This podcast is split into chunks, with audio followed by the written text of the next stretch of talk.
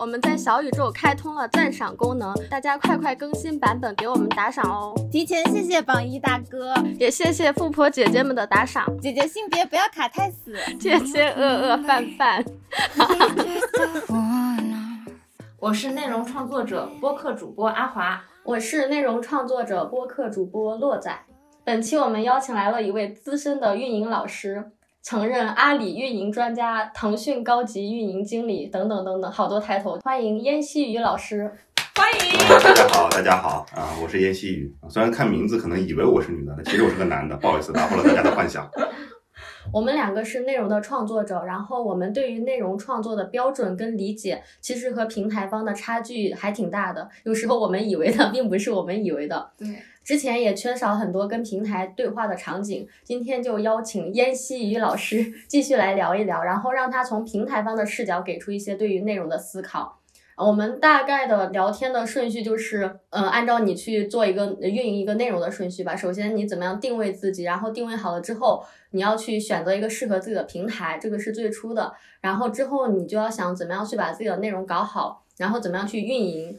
呃，后来就是你的终点，怎么样让它实现商业化？按照这几个流程或者说阶段吧，问一些我们的问题。首先，第一个就是在内容创作的初期，我们如何去找到呃适合自己的平台？怎么去选择我们适合的内容平台呢？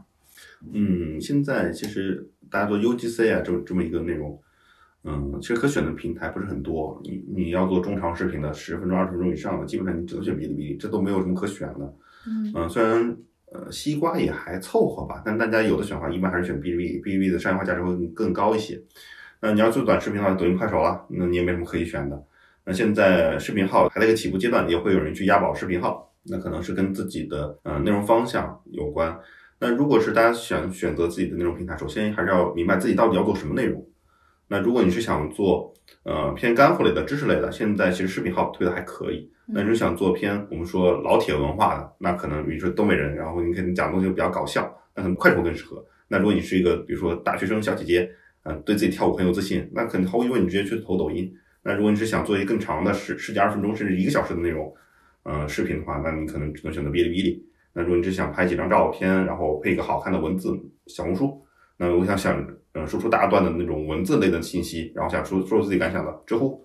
那如果，呃，我现在就想出一档我们两个闲聊天的内容，小宇宙。所以还是要优先选择一个适合自己风格或者自己擅长的，而不是盲目的选一个流量池子大的，对吧？是的，那比如说你把快手的内容你放到抖音去，一定会碰到水土不服的问题。那同样的，你把一个小时视频你放到了知乎上，你一样会水土不服，因为它的主流内容是违背的。我想到一个我们做播客初期很好玩的事情，就是我朋友知道我要做播客，然后我要发在小宇宙，他说这什么东西，你去发的西瓜视频都比这个要好。他可能就是因为不太了解播客这个东西吧。我觉得，即便我当时去做了一个西瓜视频，我觉得现在可能连几千粉丝量都没有吧。所以就是，我是觉得你如果有擅长的话，就按照你自己擅长那个来选平台。如果没有很固定的偏好的话，其实就可以按照数据的对 逻辑去，就找最大的流量的池子。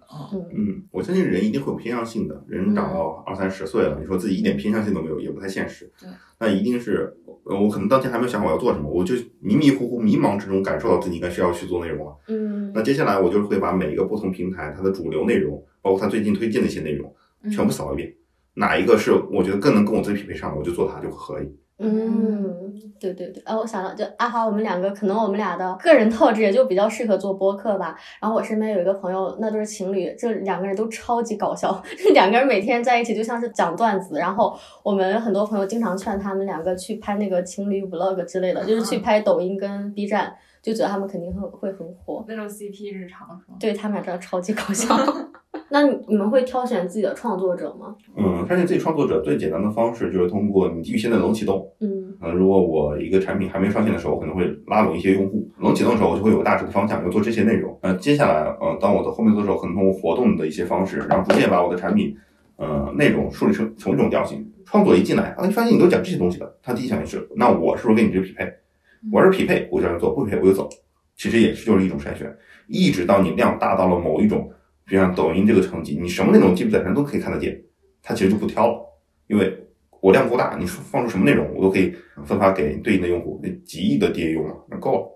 而且打开抖音的时候，嗯，觉得它的池子已经大到，即使我刷十下没有我喜欢的，我觉得下一个应该也会刷到我喜欢的，就是这种自信，就是这种 流池子很大的时候，这个平台给我的这种它的自信，就是你刷好了总会刷到一个你喜欢的。但是假如说是比较小像小宇宙的话，我就会觉得，哎，我是不是和这个平台调性不符啊？嗯，嗯当你打小宇宙，从这往下滑，今天没有你想看内容，因为它内容几乎一天不变嘛，我今天不变，我关掉它，第二天打开，还这些，就是还是没有喜欢，关掉。第三还这样，再不会打开了，它就流失掉了。那也就是你跟我产品的的方向是不匹配的。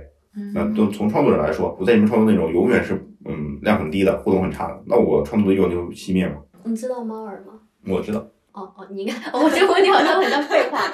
他们好像就是会很喜欢我们这种创作者嘛，因为他的用户好像是比 B 站更低龄的一些女生。然后我后来没有想到，我们播放量好像这个平台也挺高的，就是因为运营好像经常把我们推到首页，在我不知道的时候，这个也算是他在挑选他的创作者吗？应该是对，嗯对于创作者来说，他是需要很多正反馈的。嗯从平台角度上，我只要压制你的正反馈，我提供给你负反馈，嗯，你自然就不做了或者流失了。嗯负反馈什么就没人看我觉得嗯，有些平台对我们就是不反馈。啊。就像这种负反馈，第一种是没人看，这种是有意识的，就运营在操作的没人看；第二种是你跟平台属性不符，你会得到你不想要的一些反馈，比如说他下来骂你，嗯，那你体验很差，你就再不来了。但这种一般就不是运营想做到的，没有办法，是你平台属性不符了。嗯，那所以创作者在最初选平台的时候，不仅要想自己擅长什么去选平台，也要想一下这个平台乐不乐意接受你。回到这个点上，还是本质上你擅长什么，然后他又喜欢什么，嗯你去做，对对对，是本质两者一匹配。你擅长什么，他不喜欢什么，你何必呢？换个方向吧，也没什么不好的。嗯。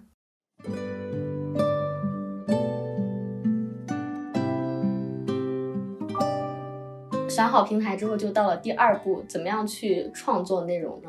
创作内容这个部分还挺私人化的，每个人都不一样。嗯嗯，以具体到播客对，具体到我和洛仔，就是我们现在在做的这个播客领域嘛。嗯然后，其实我们有时候感觉还挺卷的，在播客圈里面，极客上看到主播晒出来的一些专业的设备啊，然后包括他们的一些专业自制的背景啊，然后又包括他们经常会探讨一些，哎，这个什么节目的深度啊，节目剪辑啊什么，然后我们就会觉得，哎呀，我们设备也比不过人家，呃，那种专业资质也比不过人家，就会觉得还挺内卷，还挺消耗的。所以说，也想问一下，平台对于内容的质量的判断，是不是说它真的有一个起点，就是呃内容质量的标准在哪里呢？嗯，一般会有这么一个标准，但这个标准一般会定比较低。嗯，比如说，如果你是做音频的话，最起码你要是能让别人听清你在说什么。那如果你要做个视频的话，你也不能全屏都是黑的嗯啊，没有音频，没有任何信息量不行的。但是如果在满足这个条件的情况下，那我们可能就把这个门槛跨过去了，一个基础的门槛。接下来就看看你要表达的是什么内容，无论你是图文、视频还是音频等等，你本质上都是通过不同载体来表达你想表达的东西嘛。我觉得，呃，大家现在去在音频领域卷，无非是它的流量还不够大，大家是个竞争关系。我听你就不会听他，听他就不会听你，所以导致我不是在吸取新的流量，你是在跟你的竞争者在竞争流量。嗯呃，这个流量又比较小的情况下，就不得不这么做。就是他是在用，呃，iPhone，你就开始用罗德；嗯嗯那他要是用手机拍自己，你就开始用摄像机拍自己。嗯他是用幺零八零 P 的摄像头，你就拿四 K 摄像头。我就开始一定要跟他去卷东西，因为本质上，呃，特别是像长视频的那种，一个消费者他能消耗的量级太小了，可能一两个、两三个，他要从几百个、上千个里面内容选出这么两三个，嗯你就不得不比其他的竞争对手更强一些。那解决这个问题，我觉得本质上就是你有更多新的用户增量就可以去解决它了。比如像像哔哩哔哩，呃，以前有很有名的一个视频叫做“引流之主”，就一个男的，呃，画面也很模糊，就在那里穿个毛衣扭来扭去，也会有人喜欢。当你量级大之后，呃，你有一个点打中，就一定会有一定的用户量喜欢，就 OK 了，不一定要去跟所有人去卷一模一样的东西。我可以这么理解吗？是因为播客圈的听众太少了，所以大家就只能被迫的去内卷。假如说你去做视频的话，其实我们看到很多火的人，有的人是直接拿手机拍，有人是拿专业的设备拍，然后剪辑的话，有人可能就是用达芬奇，有人用专业的 AE PR，有人就用剪映或者是什么爱剪辑，他们也都很火。刀都不剪，对对对，都会很火嗯。但是播客圈的就没有办法，因为你听众太少了，大家只能内部在卷。所以我有时候听很多播客，我觉得他真的做的态度特别特别认真。前面剪那个高光嘛，然后资料下面还有好长一串什么参考资料，嗯，然后内容做的特别特别精致，然后一看播放量一百五，是这个样子。不是，其实就是呃内容量太小，用户量也小，就导致如果你一旦不这么做，你就更难去吸引流量了，嗯，太难了。我觉得这也是本质上是流量的问题。你后面加两个零、三个零出去，呃，中国人那么多，可能喜欢你的人只占总流量百分之一，那也够了嘛。嗯，感觉这在初期对于内容创作者来说，其实投入还挺大的。嗯就呃，而且尤其是当你看到一百五的时候，你的那种积极性的就打击感也还挺大的。感觉做内容好像前期就是要做好一个百分百为爱发电的准备，就是无限的投入一些你的精力啊、时间啊在里面，然后再去不断的测试，看我的内容是不是被这个平台的用户所喜欢的。嗯，我觉得这个主要是没得选。核心的逻辑是，你不做这种内卷的东西之后，你还能怎么办呢？你可以去做视频，但是就不要做播客，大家。你就没得选。如果你还想做播客这个东西，你跟你的竞争对手就势必有这些人，然后你们竞争的还是同一批的流量，而这个流量几乎又很少增长，增长速度非常慢，就没有办法呀。嗯，就回归到一个死循环里去了。拼硬件刚才说的，OK，还有这些硬件。那我采访类的，你访问一个刚入行的实习生，我就访问一个从业两三年的；你访问两三年，我就找个专家；你找专家，我找个高级专家，卷呗，最后找到一定要找越高越好。是的，是的，我们之前也提过，就看到小宇宙里面，哎，怎么又是小宇宙？就很多播客，他们请的都是一个比一个大佬，就真的很厉害。然后阿华，我们两个说啊，为什么我们只能请到自己的朋友？对，然后终于在这一次实现了领动我们我们是也加入了内卷的行列。做到快六十期，终于低头了。因为我觉得像这个东西，当大家能选的东西很少的时候，人数又不够的时候，大家就只会往最头部那个去看。大家都在讲 AI，那可能几个人都不是互联网，我就不如听互联网的在讲。我听互联网在讲，我就不如听那帮 AI 工程师在讲。我听 AI 工程师讲，我就不如听那帮大佬在讲，科学家在讲。嗯那我因为我能听东西太少了嘛，嗯嗯，我只能选择一个或者两期，就这么一两期，你满足不了我，而我能选那么多，我那我就没有办法，我就一定要选择最好的那两个。而你一旦没有跟别人竞争在这个赛道上，你就不行。那结论就是不要做播客，去做视频，去做图文。嗯，其实很多做播客确实已经不做了，播客很难坚持下来，因为流量又不大，商业化又不明确，所以很多人做到最后就我图个什么呢？就开始陷入了一种自我的怀疑当中。一开始可能就一门热血就冲进来了，嗯，然后当他做了一段时间，可能半年，然后开始陷入一种沉思，我何必呢？那么累。我们算是坚持比较久的，然后对这把火烧了比较久的时间。商业化内容我们可以后面再展开。好。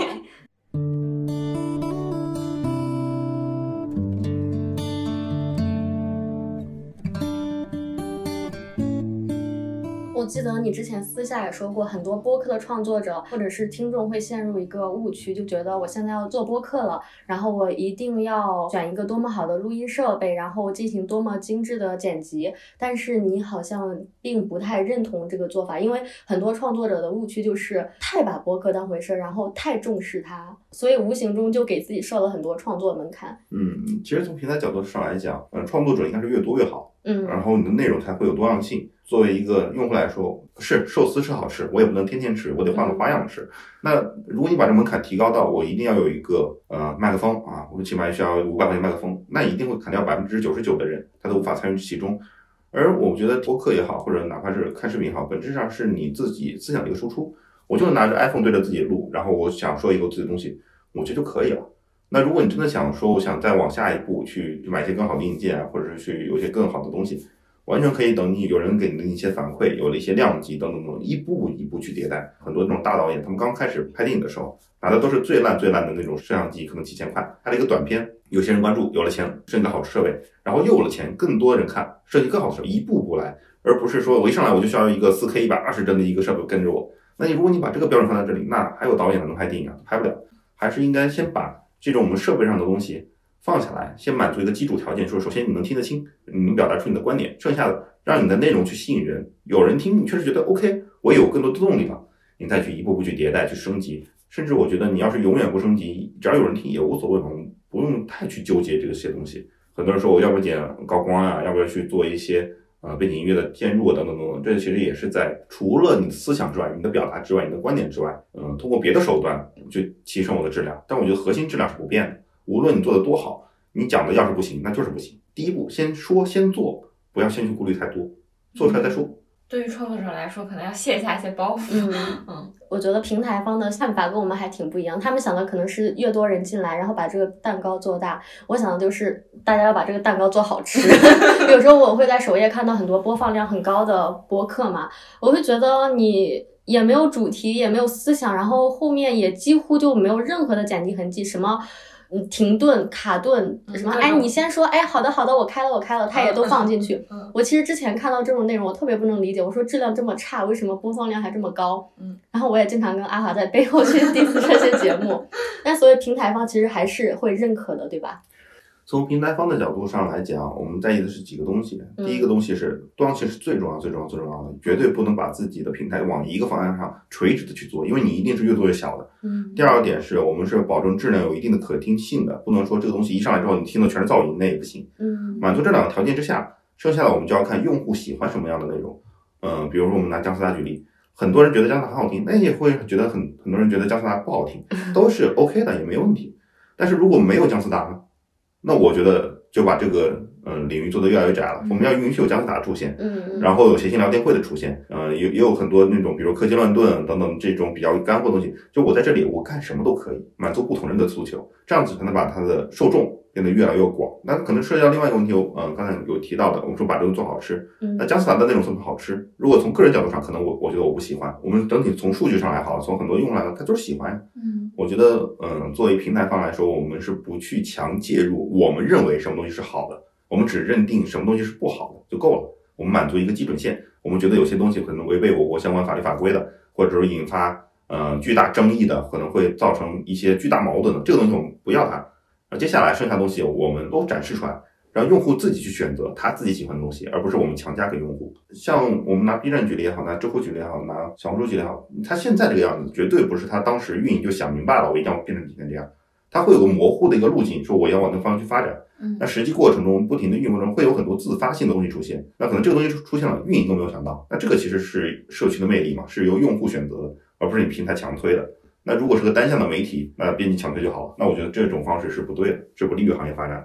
嗯，以前就是在 B 站实习的时候，就早期因为 B 站用户都很排斥那种竖屏的，就很抖快风格的那种视频嘛。传统的 B 站用户都会觉得这么不走心的东西还好意思在我 B 站上面发，就这种。陈瑞肯定很开心，快来快来，都来这里发。但是后来就会发现，其实你从数据来看，呃，也是有爆款的，就是这种短平快的，就是很抖快风格的东西，其实在 B 站上，呃，虽然他们说起来说很嫌弃，但其实视频上他还是会去看。然后，所以后来慢慢的接受了，然后开始去搬运一些那种竖屏的短平快的东西。然后现在其实也有一些 UP 主也开始发一些竖屏的短平快的东西，就感觉就是一个不断发展调整的一个阶段。就是早期感觉就是平台也很保守对于这种类型的内容，然后呃用户也会觉得很嫌弃。但是发展到现在，可能双方都已经可以接受，就是短平快的东西在呃 B 站上也是可以完美融合进去。嗯，当然我们要去平衡这个关系。首先，第一点是很多用户是口嫌体正直的，他呃，如果我们去做一些调研的时候，比如说我们举个例子，我们做一个 A A B 选项，A 选项你是更喜欢知识类的，还是更喜欢纯娱乐类的？嗯百分之六七十以上的人会选择知识类，因为他嗯觉得这个很重要。嗯但是你真让他看，他不看，他会更喜欢看娱乐类的东西，嗯但是他内心会觉得这个知识类的更重要。嗯所以我们有时候都不能单独的这么去嗯理解用户的数据。嗯另外一方面是呃有些东西在初期可能确实会有一部分人反对，嗯，但一部分人反对他的可能声量比较大，但你实际上要看用户的一些行为，对，他可能会点进去，可能完播率就是比较高，但是它会不会影响你当前的一个用户的氛围以及你怎么去跟用户关系，可能是平台方要去考虑的。嗯但实际上不能太去把用户的直接的反馈直接认为它是对的，因为它可能会把你走向一个很极端的东西。虽然现在很多人都说知乎变了，知乎不像当年了，知乎老板挺开心的。我觉得他开玩笑是另外一回事儿吧。但只如果说就听最原始那帮人的做法，你毫无疑问它会变成一个很小众的一个社区。嗯那呃，对于最核心的群用户来说，可能当前那个知乎不是他们想要的东西了。但是对更多的用户来说，我知道知乎，我能在上面看到一些不是那么硬核的东西，也是我的诉求。我觉得呃，从创作者也好，平台也好，不能被当前眼下的一些用户的呃反馈或者是什么一些互动所绑架了，更应该明白我到底想追寻的是什么东西。你当下所有的用户反馈，可能都是当下这一段时间用户的实际感受，嗯但不代表你在未来的一段时间都一定要围绕这个思路去做。嗯，假设啊，比如说我可能以前一直是做游记的，讲的是美国、日本，然后突然有一期我做了个西红柿炒蛋的一个感想，很火。嗯那这期确实很火，OK，我就奔着用户这个思路去了。嗯。那其实是你在被你的用户绑架，你就不断的产出你当前用户喜欢的内容。那其实有可能你损失了以呃以后你想继续发展下更多想嗯替你做游戏的人，就是等于是你把自己换了一个赛道，还是更应该明确自己应该做什么东西，而这个东西你坚定的认为它是对的。像我们台其实根据播放量来看的话，包括在我们台下面最受欢迎的三期都是职职场场社畜的，然后包括呃小宇宙它现在的分类也把我们放在职场 职场播客里，受不起，受不起。但其实和我们两个做这个节目的初衷，以及我们现在仍然感兴趣的话题，其实并不是说把自己定位在一个职场播客，嗯虽然这是一期职场内容。对，所以说就是我们看到那个数据之后，也会觉得啊，大家果然还是喜欢听实用性的东西。但是我们后来在做选题的时候，也还是以我们两个的表达欲为主。嗯我们刚刚燕喜雨老师的一观点，应该就是说要考虑自己觉得什么样是好内容，不要去迎合受众跟数据嘛嗯。但其实我之前也听过一个说法，我觉得也挺有道理的。他说你要从你过往的创作中总结出几个爆款，然后这些爆款肯定是有一些相似点的，然后你要做的就是复制这些内容，或者是在这个内容上面延展出来一些新的东西，这样是效率比较高的。嗯其实他的观点跟燕细雨老师的观点不太一样，可是嗯我觉得都很有道理。我能理解他的一些思考，我们可以理解它是一种工业化的思维。呃，嗯我做了五十期，其中有五期很好，我总结他的思路是什么，然后我沿着这个思路继续做，我继续做爆款的概率会比较高。那其实从我的角度看来，更多的是你想，嗯、要追寻哪些东西。那如果你认为做这个东西，嗯、做你自己擅长的东西，你能做的更持久，然后你未来的用户群体会更大，你就不要被当下的一些数据绑架。因为你当下的所有的我们说总结反馈，很可能就来源于，比如说你粉丝就呃一期播放几百、几千，就这些人，他能代表未来几十万或上百万用户的一些价值吗？也不一定。嗯眼光长远一点，格局打开一点。是的，也还要长远一点。可能只说当前这个平台，嗯它的用户喜欢这一类的内容，那有可能把这个内容放到别的平台去，可能用户就不一定喜欢了。而是你最重要是我最终想面对哪些用户，这个要自己在做内容之前就想要想明白，我内容到底是面向哪些用户的。当然，你可以像姜思达那样无所谓不 care 也可以。我必须要说一句，我觉得姜思达只是因为他是一个明星嘛。如果一个普通人说这种话，会有人听吗？这种胡言乱语。我不知道，我觉得内容这个东西就是说，我们永远无法去理解某些爆款的原因，因为某些爆款就可能就是天时地利人和赶上了。嗯、我经常举一个例子，全世界七十亿人，你说其中有没有三只手四只脚的人？我信一定有。嗯所以说，你说是不是有一种我们都认为不会火的东西一定会火？有可能。所以说，你说换一个人就躺在那里，每天去，嗯、录他打呼噜的声音放到小宇宙上会不会火？我说不定也有可能。我从来不排斥任何一种可能性。毕竟这世界其实一人嘛，三只手的人都有，还有什么不可能有的？说不定在另外一个平台，大家就是喜欢听唠嗑。对，有。对其实我们没有因为职场的数据好就坚持做职场，只是因为我们两个 hold 不住这个话题。好像也没有什么其他的更高尚的原因。我觉得也正常，这嗯，不能因为某一期火了，然后你去去做自己不擅长的东西。你愿意去持续做的，一定是你自己最喜欢、最擅长的东西嘛。嗯，不会有人专挑自己不擅长的东西去做呀。但是如果你继续被职场绑架，你讲个几期发现没东西讲了，然后做下去越做越难做了，但你的用户群体被固定为职场的用户，那那也挺尴尬的。挺尴尬的。对，就是我都已经往职场上面去方向去改了，然后也吸引来了一大波冲着你的职场内容来的，结果很快就枯竭了。嗯那那波人肯定就是迅速的散掉了。是，嗯，可能现在只是多了一千一万，挺好的。但是你把你的目标定为一百万的话，其实这一点人不算什么。说啥呢？什么一百万？我觉得更多还是说，嗯、自己对于什么内容能够长久的输出，这是第一位的。嗯，什么保东西呢？持创作力、创作热情。对，我们就是生活思考。如果这个能让你们是呃纯粹的生产一年、两年、三年，那这个就是你们的核心。啊我们做到了。那接下来就是无非是说如何把这个内容推给对应的用户就是了。你喜欢职场的，你去听专门讲职场的、讲那些 HR 的，他们肯定会更好。你去呗。那我们要去找我们自己的用户。反正阿豪，我们两个现在就是做这种生活思考，做了一年多，每天还是很自信。挺好的。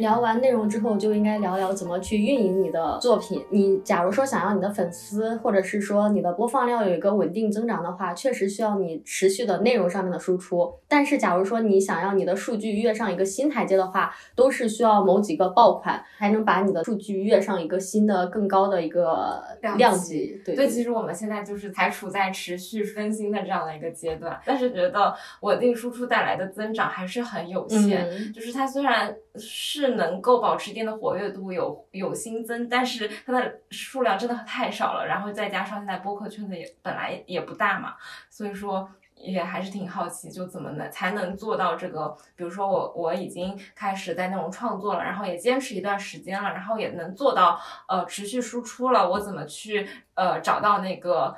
快速增长的这个点呢，是一定要打造一个爆款内容吗？那这个爆款内容又该怎么去 做爆款？又回到一个好死的问题啊！对，像我朋友现在就会问我，哎，你们播客现在多少订阅量，多少播放量？我说啊，我们小宇宙已经有四千多了。我说哇，我们全网播放量都三十多万了。我朋友就觉得哇，还挺厉害的。但是只有我们两个才知道这个数据的增长是多么多么的缓慢。就像做的数学题嘛，一个蜗牛要去爬上那个井，就白天滑上 爬上去五米，然后晚上再滑下来三米，然后再爬再滑，其实还挺难的。嗯，分成两部分嘛。第一个是做爆款，做爆款其实是一个做内容的逻辑，嗯说白了是把自己最擅长的东西跟大家最关注的东西结合。那这可能是一个做内容的逻辑了，这可能跟每个人做内容的思路不太一样。如果你是 TMT 啊这个领域的，做呃互联网、做科技啊、做媒体啊，那你最近 ChatGPT 火了，你一定会聊啊。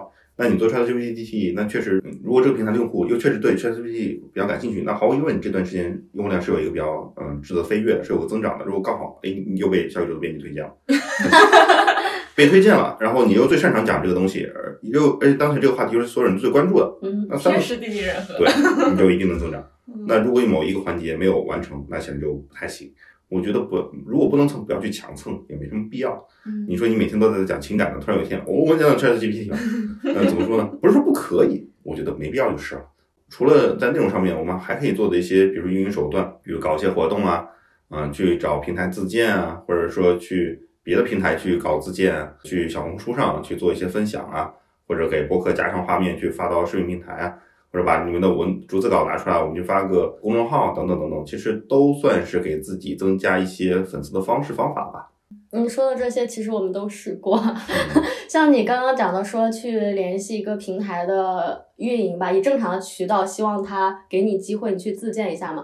然后我之前也试过，把我比较有信心的几期节目发给了小宇宙的运营，他说好的，我去发给我们的编辑老师。然后就再也没有然后了。比如说 B 站会搞一些活动嘛，说呃我抽个奖，然后大家给我三连支持一下。我们也试过，就是开始是在微博上面抽奖，但是我们发现中奖用户好像是 冲着奖品去的，回头也不太会听我们节目。然后我们就说，哎，那既然我们最终目标是让大家来小宇宙听，我说行，那我们就在小宇宙搞，就跟大家说你在评论区多多留言，希望这个什么评论、点赞、播放数量高一点。也抽了，还是没有用。对，嗯就该试的我们都试了，怎么办？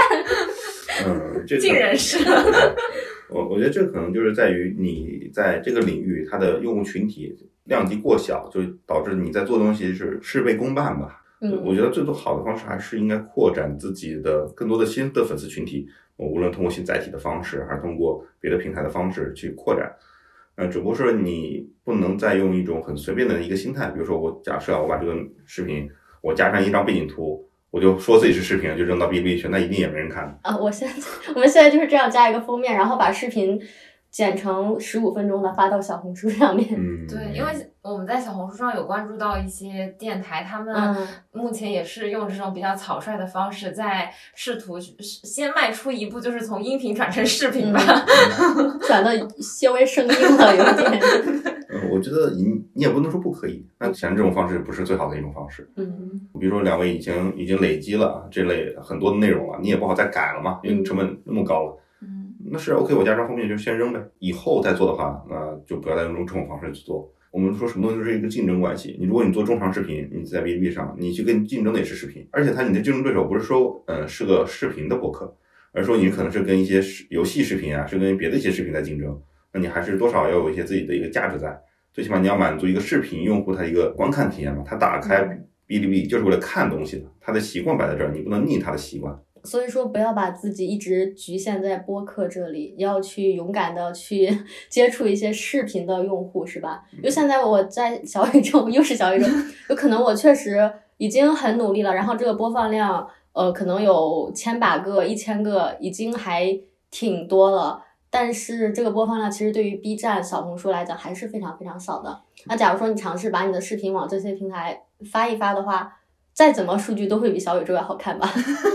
嗯，首先，我我觉得我们现在这个行业对于播客的定义，其实大家有不同的定义。嗯嗯，有人定义就是一个人或者两个人，呃，这是谈话就算啊。那当然，按照这个逻辑的话，那可能有一些就不能被算到里面去了，比如说像音乐电台，可能就很难算。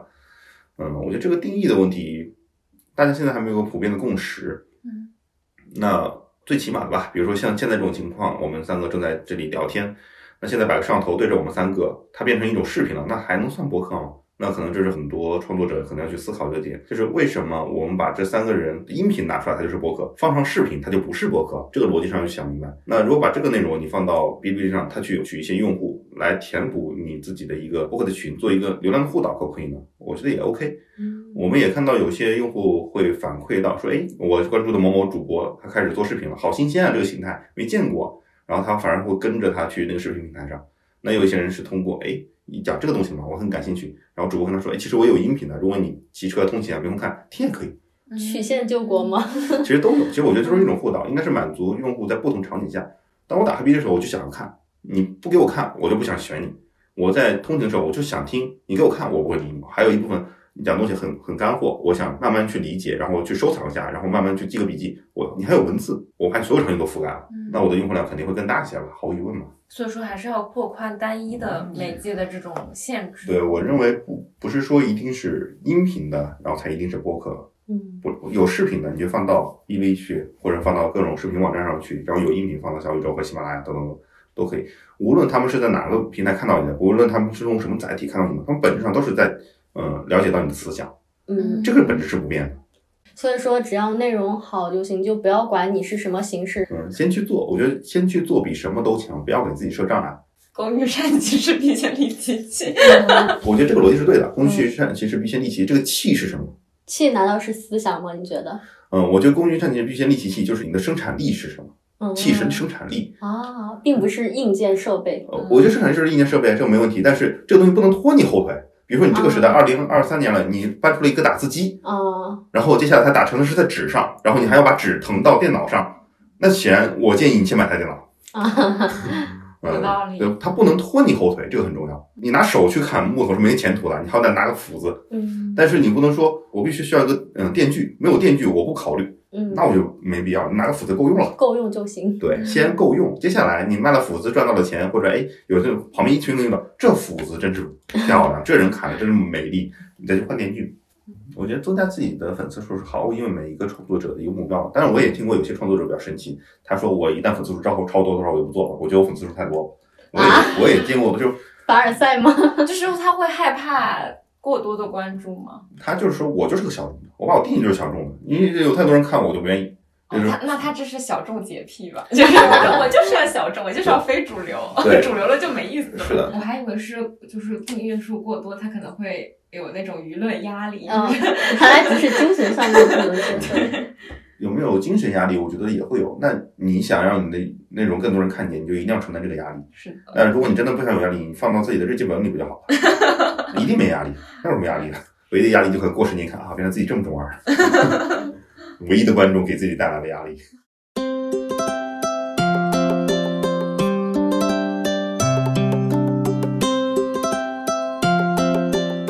感觉对于内容创作者来说，在意订阅数一个很大的关系，其实也是，呃，觉得订阅数其实是现在市场上对于商业化的可能性一个很高的一个评判标准嘛。所以说，嗯其实我们自己做播客也很在意播客能不能呃实现商业化的这个事情。就嗯，先不说我们自己台了，就看整个播客圈的商业化都感觉很举步维艰。对，所以说也想请教一下老师，就是关于内容商业化部分有什么看法，或者给我们一些指导。嗯，先回到播客这个领域吧。播客现在的商业化手段，嗯，就少吗？也不少。有有些大家可以去定制节目，然后他可以去做一些广告，然后也有一些播客在做团购、做付费专辑啊、付费节目打赏。你说少吗？我觉得分手也不少。唯一的问题只不过是在于，还是那个问题，用户量太小。即使每个人都给你一些钱，总订阅可能就一万两万。那能给你多少钱呢？每个人都给你交十块钱，在中国这个体量下是不太现实的。我们一般说你的付费率能有百分之五到十就已经很高了。所以说现在做播客的其实都是一个兼职的状态，就是我凭兴趣，然后有就好，没有就也无所谓吧，我也爱嘛。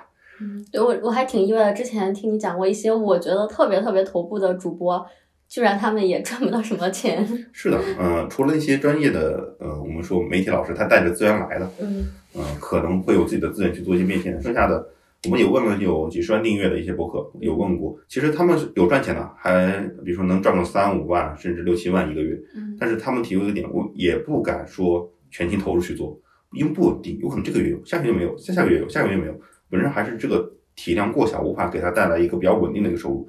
你像哔哩哔哩，你有非常多的，或者抖音、快手，其实都有非常多的专业的创作机构，而它能养活大量的这种创作机构，是很稳定的一个收入。嗯。这样子的话，它可以长期的一直去输出。而对于播客这个领域来说，它还不够那么成熟，所以大多就是说，我现在有些量，那我就先接着看。但是让我全心投入去做，除了头部的那些专业的机构是不太有希望的。去讲，嗯，哔哩哔哩它的商业化模式现在还算是比较成功，不存在不赚钱，存在赚多少的问题。很多人离开 B 站觉得不做了，不是因为 B 站不给钱，是 B 站给少了。对对对，对。当然，这个东西你你把他那钱放到播客上，天啊，那就巨额投资了。所以还是在不同平台上，你看的一个代价不一样吧。我现在觉得播客如果是一个人的话，他就是一个非常清贫的读书人，就是质量确实挺高的，但是非常的两袖清风，然后非常的清苦。对，然后接下来还会有一帮人站在旁边说：“你一定要保持你现在这么清苦的过程，你千万不要为五斗米折腰，你要坚持自己，加油。”然后你跟他说。那我家里揭不开锅了，您能给我点？说什么呢？多俗啊！对呀，我们这个关系是能用钱来衡量的。我精神上永远支持你。然后可能还会有两三个精品独身人说：“我跟你一样啊？我不是也没赚钱吗？虽然我家大业大，我是个富二代，但是我跟你一样都没收入啊。你不要看我父母有钱啊，但跟我都没关系。”好真实啊！我的天呐。就是有一些呃博客就他完全不靠博客有一毛钱收入，他完全不在意。但同时他也就把这种思想带给很多那种不是条件那么好的主播了，就是说你们也要跟我一样坚守自己。然后很多听众也是觉得你不能变质。对。那如何不变质？不要赚钱。有些内容创作者吧，我们私下聊天的时候会很凄苦的跟我说，说觉得听众或者观众是无情的，他可能因为有一期你节目觉得他不对，他就会完全可以抛弃你，一点心理负担都没有。就取关一下就好了，取关一下就好了，或者是骂一句再取关，来得及。嗯，但是你有没有钱，他并无所谓。像之前不是小宇宙开了那种打赏嘛，嗯，然后就 还挺惨的。就我看那些头部主播，他们可能一期呃节目滑到下面，也就只有个位数的人打赏，然后。我们就 预料预料之中的没有人打赏，就会觉得这也从一个侧面体现出，就真的光靠听众是大家的打赏欲是很少很少的，对，不可能寄希望于打赏这种东西。嗯，目前从国内的商业化场景来看，打赏最成熟的场景应该是直播。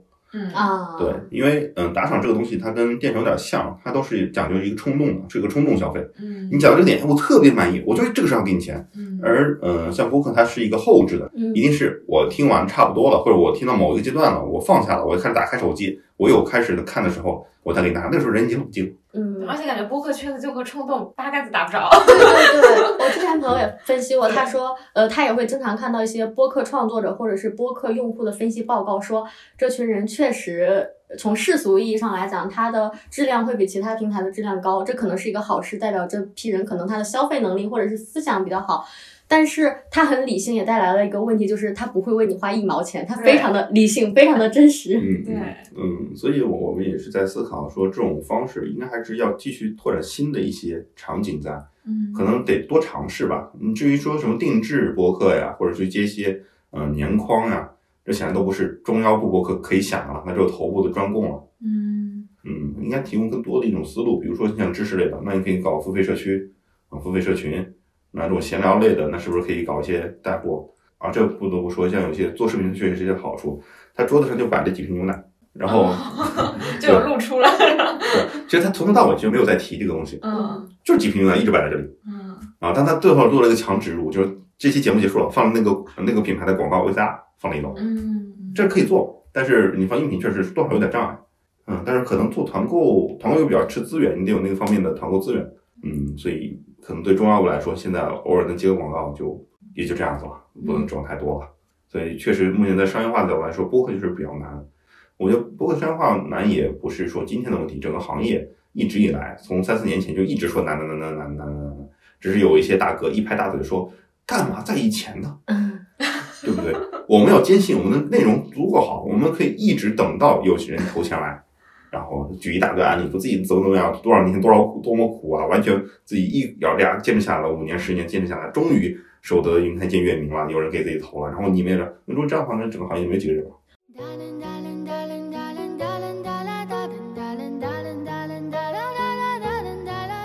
我怎么觉得这两期都是一个是劝退运营，一个是劝退播客，就是一方面否定了我的主业，一方面否定了我的副业，怎么办？那我必须在这里挽回一下，我必须得挽回一下啊！创作这个事情本质上是先满足于创作者自身的，嗯是第一步是我想表达，嗯我有话要说，不吐不快。其次，我才会去考虑，哎，我做了这个东西之后能够带来什么收益。嗯所以我觉得很多人为什么为爱发电？为爱发电是真的是为爱嘛？嗯其实本质上是他想创作，他想做这个事，没有人是自己不爱干，天天给别人做这种事情。哪怕我们说做慈善，本质上也满足做慈善那个人自己的一个心理诉求。很多人做播客的人，他第一反应就是一开始说我想做个东西，然后可能各个评论里面我就觉得播客比较适合我，我就做。那有没有人听呢？我也无所谓，没人听我就当日记做。有人听得更好，然后一直这个心态过来的，所以他永远满足创作者自己的一个心态。嗯，如果你在做这个过程中，创作的过程中自己开心，那比什么都强。但是，这也是没钱的情况下，你不得不选这条路了。苦中作乐。对，苦中作乐。嗯，你像北京画家村儿有很多那些画家，画了又不值钱，我但我喜欢嘛，嗯我乐在其中呢。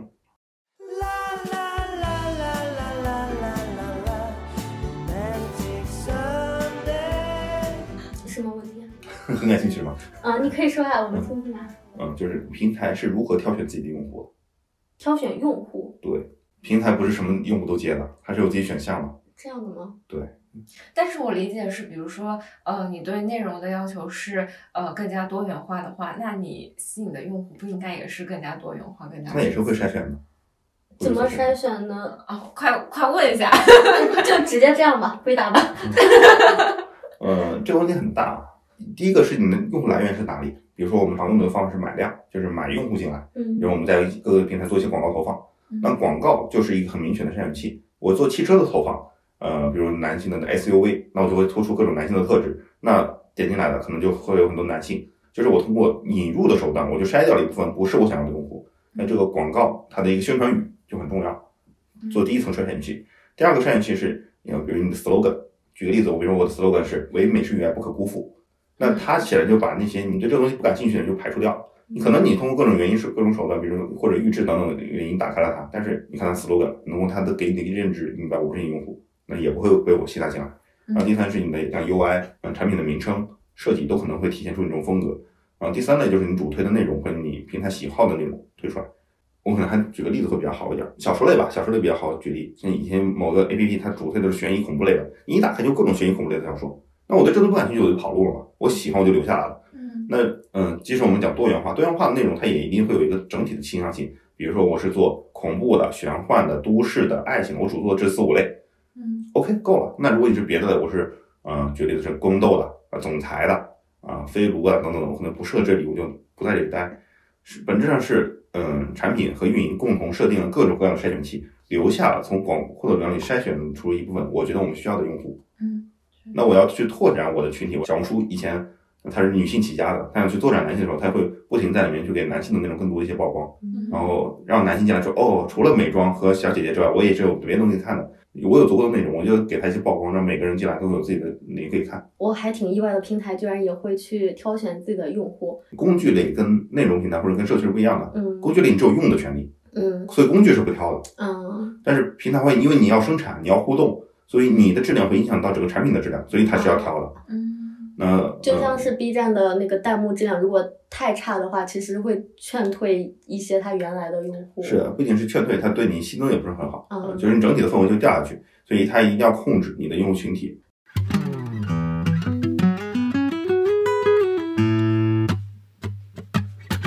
那我们这期就聊到这里。嗯，嗯，感觉也解答了很多作为创作者的疑惑，对，然后对于播客的未来又更迷茫了一些。这 不行啊，这个结尾不够光，你看。啊，不管怎么说，播客的增长还是有在涨的，虽然涨得不大，但还是有在涨。一年呢，怎么着也百分之十几的在增长吧。你这句话一说就很暴露你在播客平台。反正还是有在增长，就是吧。呃，只不过增长的不是很高，嗯嗯，可能它的用户量增长比不上它的创作者增长。都是一个僧多肉少的状态。对，就周长得有点慢，僧增长的有点多。播客圈需要一个袁隆平这样的人，帮助我们提高我们的生产力，提高我们的传播效率。行，那期就这样子，这样子，好，拜拜。拜拜，下期拜拜好，下期再见，拜拜。